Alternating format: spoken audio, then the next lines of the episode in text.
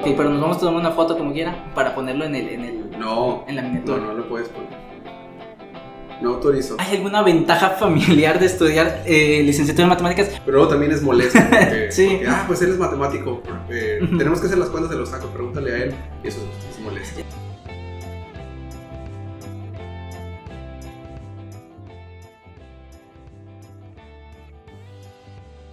Bienvenidos sean otra vez a Vestigio y estamos realizando una pequeña, unos pequeños videos con la intención de conocer distintas carreras. Hoy les traje un licenciado, licenciatura en matemáticas. ¿Cuál es el término correcto?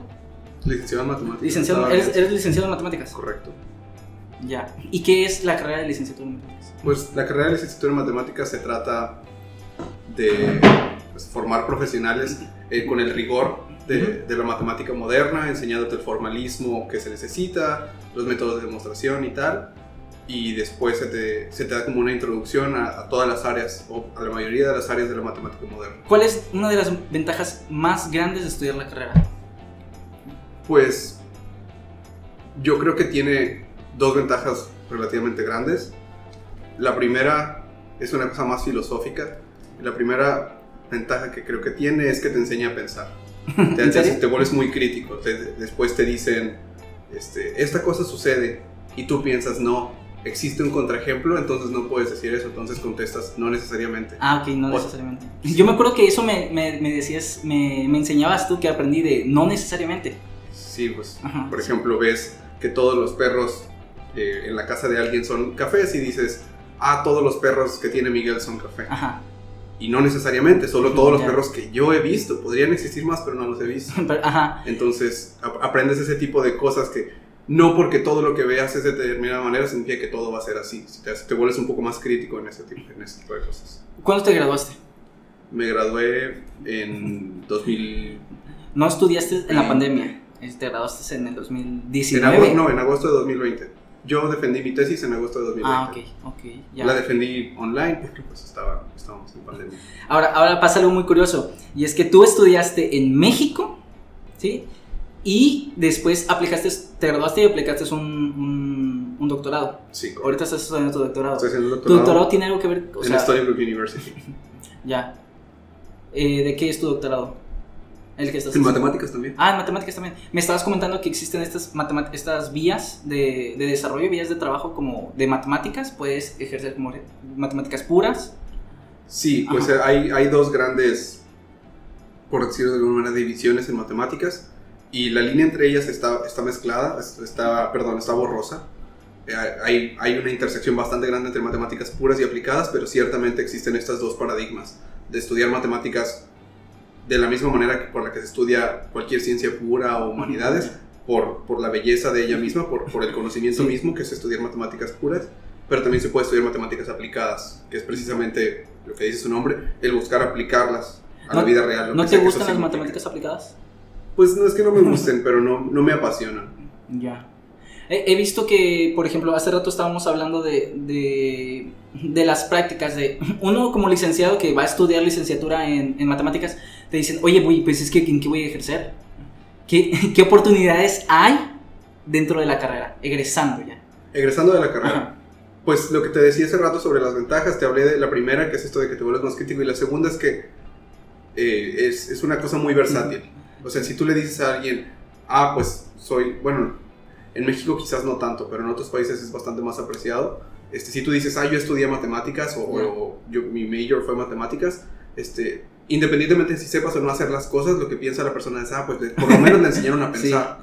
Entonces es, es muy versátil en ese sentido. Por ejemplo, eh, pasa, en México no, porque en México son bastante más especializadas las carreras, pero en Estados Unidos matemáticos terminan y después se van a trabajar como desarrolladores de so- de software, van a ser actuarios, este, Ya. o van a trabajar a un banco, cosas de ese estilo. Entonces, casi cualquier cosa cuantitativa, este, tienes pues buenas bases si estudiaste matemáticas, independientemente de si tienes el conocimiento técnico o no. Ya, hay muchas empresas que te contratan, estamos hablando de que por el mero hecho de tener un doctorado, de que tú sabes matemáticas, aunque puedes eh, funcionar dentro de un empleo o no necesariamente. Sí, sí, o sea, es, es algo igual. Ah, estudiaste un doctorado en matemáticas, entonces a lo mejor no tienes el conocimiento particular sobre esta empresa, pero pues ya demostraste que tienes alguna cierta capacidad de, de, de pensamiento, entonces te voy a contratar y aquí te vamos a enseñar lo que necesitas. ¿Hay una cierta resistencia en estudiar matemáticas? O sea, ¿de verdad te tiene que gustar las matemáticas para, te- para que sea una razón factible estudiarlas? A ver, ¿podrías elaborar en la pregunta? A ver, este, ¿te tienen que gustar las matemáticas para, ser un, para estudiar licenciatura en matemáticas? Sí, sí, la, la carrera es, es demandante en, en muchos sentidos. Por ejemplo, en, en la prepa nunca se te enseña. Tú llegas al primer semestre de la carrera y, y los profesores esperan que sepas demostrar Ah, cosas. ok. Lo que, ¿Te pasó? Lo, sí, lo que sea que demostrar. ¿Qué te signifique. Y, y pues no necesariamente. Entonces llegas y no sabes y tienes que aprender sobre la marcha. Y si no te gusta o si sientes que es, que es un pesar desde el primer semestre, pues la vas a sufrir toda la carrera porque toda la carrera consiste en cada semana te voy a poner ejercicios cada vez más difíciles con conceptos más avanzados y tienes que demostrar ciertas propiedades o tienes que probar que ciertos enunciados son ciertos o no. Ya. Eh, ¿hay, ¿Hacías prácticas? ¿Hay algo como prácticas dentro de tu carrera? Ya ves que en enfermería pasan de que, ah, vamos a realizar prácticas, en ingenierías. No, prácticas como tal no hay, pero existe el servicio social profesional que le Ajá. exige, la uni- yo estudié en la Universidad de Guanajuato y se lo exige a todas las carreras. Y regularmente lo que hacíamos los de licenciatura en matemáticas es que hacíamos este servicio social profesional este, siendo ayudantes eh, de... Siendo, Ah, ok, ya siendo ayudantes de alguna otra clase. Ah, ok. Entonces, por ejemplo, a nosotros nos toca revisar las tareas, Ah, este, dar asesorías a los estudiantes que lo necesiten y cosas de ese estilo. Y también tienes que hacer una tesis y esta tesis es en algún sentido una práctica Sí. para si, si quieres dedicarte a la investigación porque pues te toca hacer como un, un proyecto de investigación eh, ayudado por alguien, por algún profesor y ya pues te toca hacer eso y también si lo que quieres es ser eh, matemático aplicado digamos o, o estadístico o lo que sea, también hay quien hace su tesis enfocada a eso y por ejemplo se avienta un análisis estadístico de algún fenómeno en, en la, en la tesis de licenciatura, entonces ya cuando va a pedir un trabajo dice mira, esta es mi carta de presentación, este, esto es mi portafolio, yo ya hice algo. Eh, ¿Podrías decirse que eso es como un tipo de currículum o no sé, corrígeme si me equivoco? Sí, pues es algo que pones en tu currículum. Por ejemplo, también cuando uno solicita admisión a posgrados, Sí. donde sea, este, pues tienes que escribir una carta explicando pues tu trayectoria y también es- eh, escribes, ah, y yo hice mi tesis de licenciatura en esto y en esto y lo hice por tal motivo. Entonces ya la universidad sabe, bueno, no está entrando en ceros, ya tiene Ajá. algún tipo de experiencia. ¿Hay alguna ventaja familiar de estudiar eh, licenciatura en matemáticas? Pues, pues existe la ventaja. La pregunta viene desde la comedia, ¿sí? No, no. Sí, pues está la ventaja trivial ¿Cuál es? para la familia, perdón, que es que, pues no importa qué pregunta de matemáticas sea, Ya. se las vas a poder contestar. O sea, no, no existe ningún concepto de, de matemáticas entre, pues todo lo que te hayan enseñado en la, en la escuela hasta la Sí. prepa, que no vayas a dominar. Entonces, si te preguntan, las vas a poder contestar. Pero luego también es molesto, porque, Sí. porque, ah, pues él es matemático, eh, tenemos que hacer las cuentas de los sacos, pregúntale a él, y eso es, es molesto. Me- estábamos hablando de que la gente normalmente, si, te, tú, si tú vas por la calle y le dices, oye, yo soy ingeniero, yo soy esto, yo soy carpintero", pero si le dices a alguien, oye, yo soy matemático, la gente realmente, re- regularmente no sabe exactamente Sí, qué la, es. la gente no va a ¿Te pasa eso? Sí, Sí. sí, este, yo creo que casi nadie, creo que las únicas personas en mi vida que saben lo que es un matemático o son de mi familia o Sí. amigos y yo les expliqué, Ajá. o son gente que también estudió lo mismo o estuvo conmigo Ya. en- ya sea en la carrera o en el doctorado, entonces pasa. Algunas personas, ¿crees que algunas personas subestiman tu carrera? Ya sea por debajo o por, de- o por arriba. Creo que más que no, no creo que la subestimen porque la gente en general no sabe qué es, entonces no es que tengan sí. opiniones fuertes al respecto. Pero yo creo que al revés, quizás a veces sobreestiman a las personas que lo estudian, a veces Órale. dicen, ah, estudiaste matemáticas, debes ser un genio, cuando no es así. O sea, Eso es bastante interesante porque casi todas las carreras son subestimar hacia, ah, ok, ah, tú eres veterinario, tú acaricias perros, ¿sabes? Tú eres esto, ah, pues tú haces aquello, ¿no? Sí, bueno, ahora que lo mencionas, en algún sentido a veces sí me subestiman, pero porque no saben qué es un matemático. A veces piensan que soy un maestro de prepa o que soy un Ya. maestro de secundaria, que, que también es, un, es, un- Sí, es sea- una labor necesaria y tal, Pero como no, es a lo que yo me dedico. referencia, ajá, Ajá. me No es a lo que yo me dedico y es, y es una referencia muy común. De, ah, sí, este, mi, mi primo también enseña matemáticas, pero pues no, no Sí. yo no me dedico a eso. Y, y lo que te decía que a veces te sobreestiman es porque les, le dices a alguien que estudias matemáticas y cuando eh, muchas veces contestan cosas como, ay, has de ser bien inteligente o has de ser un genio, cuando no es así. O Ajá. sea, las matemáticas y en general la ciencia a veces es mucho más ser terco y ser persistente que ser un genio. A veces lo que necesitas es resiliencia. Ya. Me, hay una frase que hace rato estábamos platicando y me gustó bastante y quisiera, quiero resaltarla. Pero me dijiste que los matemáticos son matemáticos por dos cosas. Ah, sí. Por curiosidad Ajá. y por orgullo. A ver, explica, a ver, explícame ese, ese video. Pues Los matemáticos son por curiosidad. No. Por, sí, Ajá. o sea, hay, hay gente que es matemática por curiosidad, pero también una componente es la del orgullo. Una- la componente del, pues, yo, yo quiero ser matemático pues, para, que, Sí. para que vean que soy científico y no me puedo rajar porque pues tengo, una reputación que guardar y, y, es- y creo que está ligado a esto de, de que a veces te sobreestiman, entonces tú sientes que, que tienes una carga sobre tus hombros de que tengo que mantener esa imagen que la gente tiene y por eso a veces la gente sigue, pero en general no es un buen motivador. Yo creo que el, el- un mejor motivador para ser matemático o científico en general es, es la de la curiosidad, es la de preguntarte cosas y Sí. ser suficientemente obsesivo para perseguir hasta las últimas consecuencias de esa pregunta. Ok, tú estás estudiando tu doctorado. ¿Dónde lo estás estudiando? En Stony Brook University. Órale, qué padre. No sé dónde está. Está en Stony Brook, es, es una Ajá. ciudad en el estado de Nueva York. Órale, oye, qué padre. ¿Crees que esta... Hace rato estábamos hablando de las condiciones que necesitas estudiar cada carrera. Y cada carrera, al menos lo que yo pienso, en mi opinión, es que las, las condiciones iniciales que una persona tiene marcan mucho las carreras que tú puedes acceder. Estoy, estoy muy de acuerdo, sí. Este, ¿qué, qué opinas de la licenciatura en matemáticas? Creo que eh, muchas cosas de las que voy a decir y de las que he estado Sí, diciendo sí. aplican no solo a la licenciatura en matemáticas, sino a cualquier carrera que se trate de investigación en la academia. Este, requieren en algún sentido cierto privilegio. Ya. Requieren que no estés preocupado todo el tiempo, o sea, o que tu familia pueda proveerte para que no estés preocupado todo el tiempo sobre necesito producir dinero ya, necesito trabajar al mismo tiempo que estudio, porque es, un- es una carrera muy demandante que te va a tomar 10 horas por semana hacer una tarea. Entonces no es, no es algo así de, ah, pues saliendo de la clase hago la tarea y ya estoy listo para irme a trabajar. Necesitas dedicarle mucho tiempo, entonces requiere cierto, pues cierta comodidad económica. No necesitas ser rico, pero sí necesitas no tenerte que preocupar. Además, para gente que vive, digamos, en Matamoros o en Tamaulipas, la, la carrera no existe en el estado. Tienes que ir a estudiarla en otro Sí, estado. y la, la facultad más cercana que la ofrece es la de Monterrey, pero no es particularmente buena. Eh, está muy enfocada como en matemáticas industriales, entonces si uno quiere ser matemático puro, tiene que irse lejos. Tiene que irse lejos, entonces necesitas un apoyo en eso. Y, y también necesitas esta cierta holgura económica como para que cuando, si quieres ser un matemático puro, cuando termines la carrera, darte el lujo de tomarte todavía más años para estudiar, ya sea Sí. la maestría o el doctorado o lo que necesites hacer. Y, y aunque ciertamente en Estados Unidos y en México, antes y en algún sentido todavía, los posgrados son pagados, aún así no es, no es muchísimo dinero Sí. como para decir, ah, pues ya, ya estoy muy, muy Con esto, sí.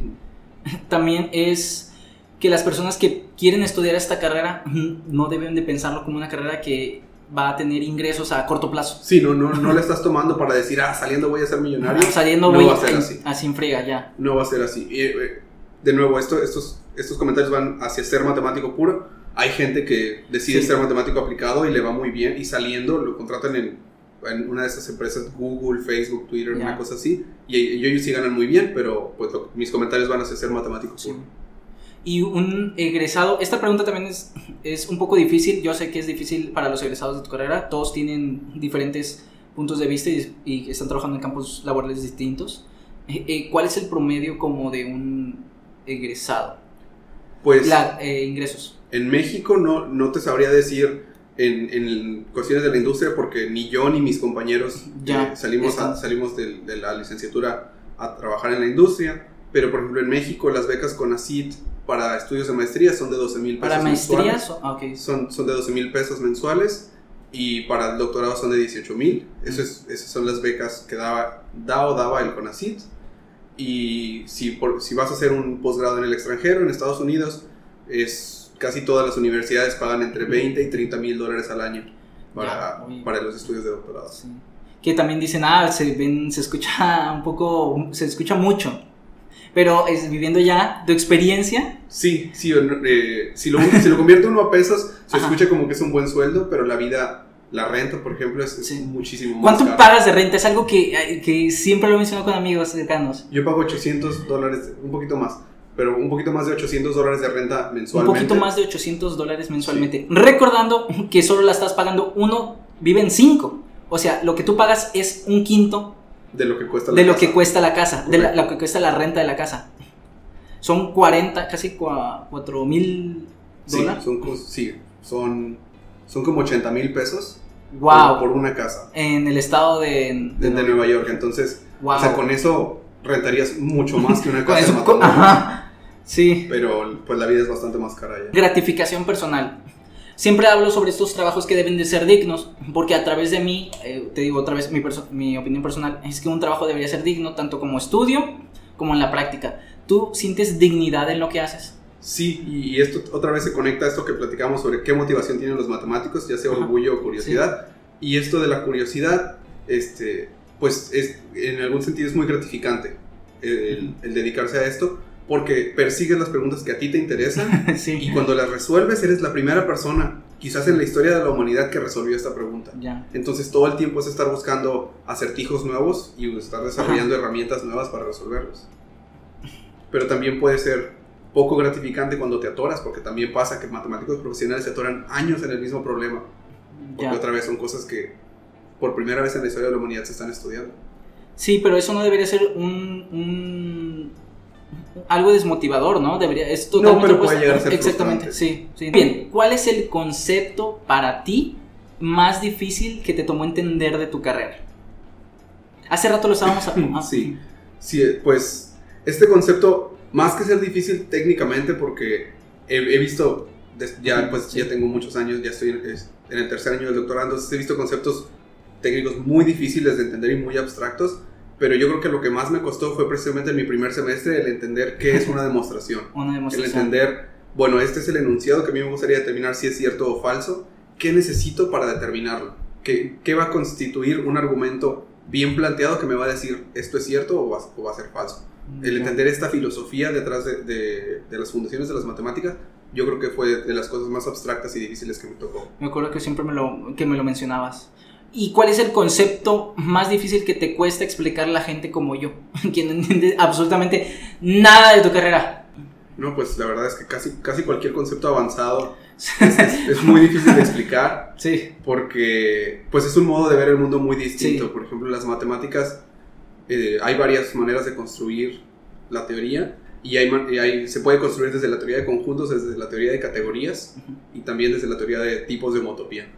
Y, y cualquiera de esas tres es, es difícil el entender que, por ejemplo, un triángulo, a pesar de que no lo pensamos como tal, no es más que un conjunto. Es un, es un conjunto de, de puntos sobre, que es un subconjunto del espacio euclideano. Entonces, el, el empezar a ver el mundo, o el empezar a ver todos los conceptos como nada más un caso particular de conjunto o, o verlo como una serie de axiomas, es, es, Es es difícil explicárselo a una persona.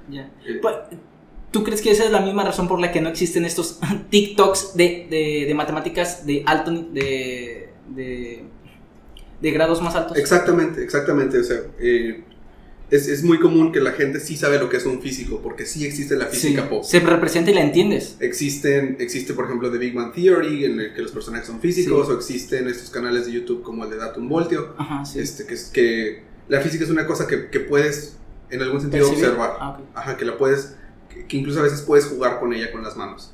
Pero con las matemáticas no, las- con las matemáticas al contrario, lo que tienes que hacer es tomas un- una cosa que quizás exista o quizás no y luego la abstraes. La abstraes y, y después ya estás trabajando en dimensiones muy muy altas que para nada podías observar.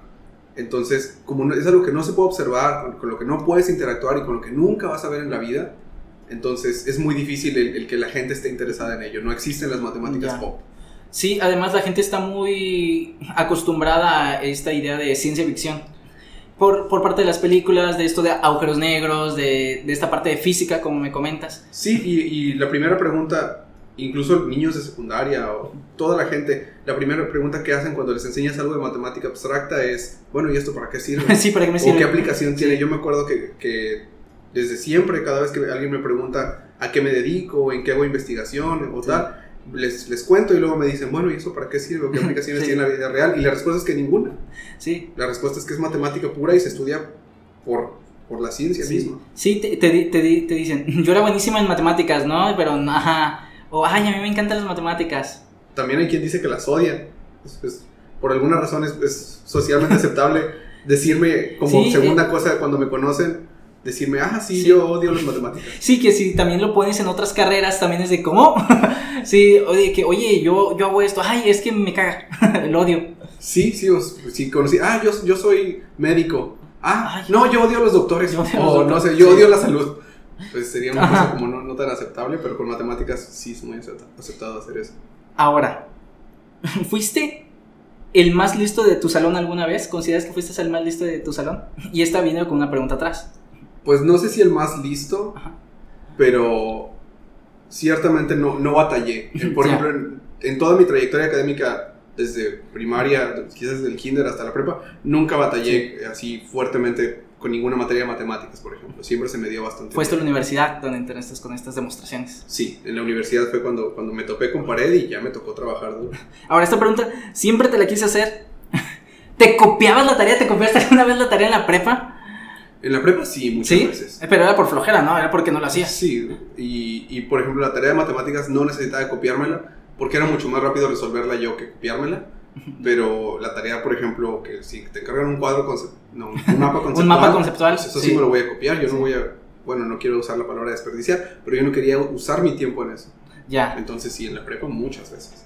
Ahora, tu carrera, este ya no tiene que ver tanto con la carrera, pero me gusta preguntarlo, y es que cómo funciona tu carrera como carta de presentación para ligar. ¿Cómo, cómo liga un licenciado en matemáticas que dice, hey, soy licenciado en matemáticas? ¿Ya ves cómo es fácil para los doctores? Ah, sí. No, yo creo que la licenciatura en matemáticas tiene nulo sex appeal. Yo creo que, que no, pues te digo que, que una respuesta Sí. muy común cuando, te, cuando me preguntan qué hago y les digo que, que hago matemáticas, dicen, ay, eh, qué flojera, o cómo Es te rechazo, gusta ¿no? eso. Sí, a la gente, Sí. a la gente no le gusta. Y aunque, y aunque no sea rechazo, pues, ¿qué, qué les voy a contar? No? La verdad Sí. es que mi vida profesional no, no, es, no sirve mucho para hablar con la gente porque la gente, otra vez, no entiende o no le interesa Ah, ah, ya, la matemática de alto nivel. ya. Entonces, no, no es una buena carta de presentación. ¿Y tú crees que en el futuro seguirá siendo tan importante? Yo sé que esta pregunta suena un poco tonta, solo quiero recalcarla de que cada vez más se ocupan más trabajo sobre estas ciencias de datos, estas ciencias sobre matemáticas, sobre, sobre, sobre verdades. ¿Cómo, cómo ves este, este tipo de carreras en el futuro? Sí, pues, pues eh, esto entra más dentro del área de matemáticas aplicadas, quizás, o quizás dentro de computación, pero ciertamente todas las carreras cuanti- cuantitativas van al alza. La ciencia de datos es un área que ya tiene algunos años que explotó y, y hay muchísimo trabajo ahí, hay mucho dinero ahí. Y, y te digo que a pesar de no haber estudiado matemáticas aplicadas, un matemático puro podría en principio transicionar hacia esa área y lo que te ayuda nuevamente es el ser, el, ser, el, el pensamiento crítico, el entender eh, que si esto sucede es porque debe de haber alguna correlación, saber que Sí. ah, hay correlación, no necesariamente hay causalidad, porque no hemos demostrado Sí, que hay no hemos- causalidad, ajá. pero, nada, pero hay correlación, ese tipo de cosas, sí, sí ayuda el, el paradigma que te da el haber estudiado matemáticas. Sabiendo todo lo que sabes de tu carrera, ¿la volverías a escoger? Esto, ajá. Probablemente no, o probablemente sí, pero hubiera tomado decisiones distintas. Otro camino. Sí, Ah. probablemente hubiera tomado otro camino, porque ciertamente me gusta lo que hago y Sí, me gusta haber ajá. estudiado matemáticas puras y me entusiasma la idea de ser investigador, pero la, la vida no es tan fácil. La vida eh, es bien sabido y todos mis profesores me lo dicen constantemente. El mercado laboral es muy difícil, es muy competitivo. Hay mucha gente que se gradúa con doctorados, pero no hay suficientes plazas para profesores ni en Estados Unidos, ni en México, ni en el mundo. Entonces, es, es una cosa de estar compitiendo toda la vida. No porque consigas un trabajo ya lo tienes asegurado, porque Sí. a veces otras carreras obtienen un trabajo y ya te puedes quedar ahí el resto Ya es tu de plaza, vida. ya te puedes quedar ahí. Pero en, en matemáticas y en la academia en general no funciona de esa manera. O publicas o pereces y tardas quizás... A veces las personas obtienen un trabajo fijo del que ya van a tener toda la vida hasta como los 50 años. Ya. Entonces este tipo de incertidumbre como que no va, porque por ejemplo, yo aunque quisiera no podría sentarme en algún lugar porque yo no sé dónde voy a vivir en cinco años, yo no sé dónde voy a estar cuando termine el doctorado, y si termino el doctorado y hago un postdoctorado no sé dónde voy a estar dos años después o no sé dónde voy a trabajar en 10 años. Entonces ese tipo de incertidumbre como que no es tan cómoda. Entonces quizás hubiera escogido algo que me... Quizás estudiar matemáticas, pero tomar más materias que me permitieran irme a esta área que platicabas tu ciencia de datos, o quizás haber estudiado algo completamente distinto. Ya. La academia es muy estricta con, con con los matemáticos que quieren ingresar a ella, que quieren trabajar en ella? Sí, pues, pues es ¿O, que cómo, no hay suficientes o- o plazas. cómo funciona la academia exactamente?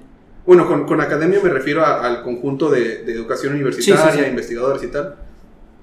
Este, y, y funciona como, oye, antes bastaba haber estado, estudiado el doctorado y luego ya solicitas un trabajo en una universidad y ya te contratan y ya, basta. Ya. Pero ya no, se, se han- las cosas se han vuelto tan especializadas y tan competitivas que ahora ya no basta. Tienes que terminar el doctorado, hacer uno o dos postdoctorados y luego cruzar los dedos para que te contrate alguna universidad como profesor asociado Sí. trabajar unos cuantos años como profesor asociado y cruzar los dedos para que la universidad tenga fondos y tenga espacio para promoverte a profesor de tiempo completo. Y, si tienes buena suerte, entonces eh, es, es muy competitivo. Sí, Y hay gente muy, muy inteligente y, y gente muy, muy buena y todos compitiendo contra todos. Muy bien, ya para no quitarte más tiempo, Jonathan, este, la verdad es que me gusta que, que hayamos hablado. De hecho, esta sección de carreras, de conocer, de ilustrar a las personas que quieren ingresar o que ya egresaron, es mostrar otras perspectivas que cada uno tiene de su propia carrera. Esa fue, es mi intención principal con estos videos.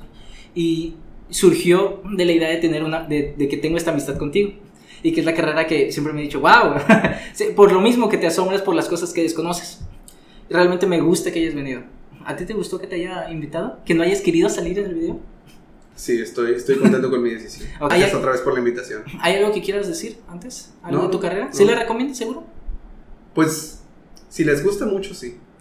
Si no, Pues sí. si no mejor. No, no, no batallen. Muy bien. Entonces, esto ha sido todo. Gracias por vernos y nos vemos hasta la próxima. Gracias.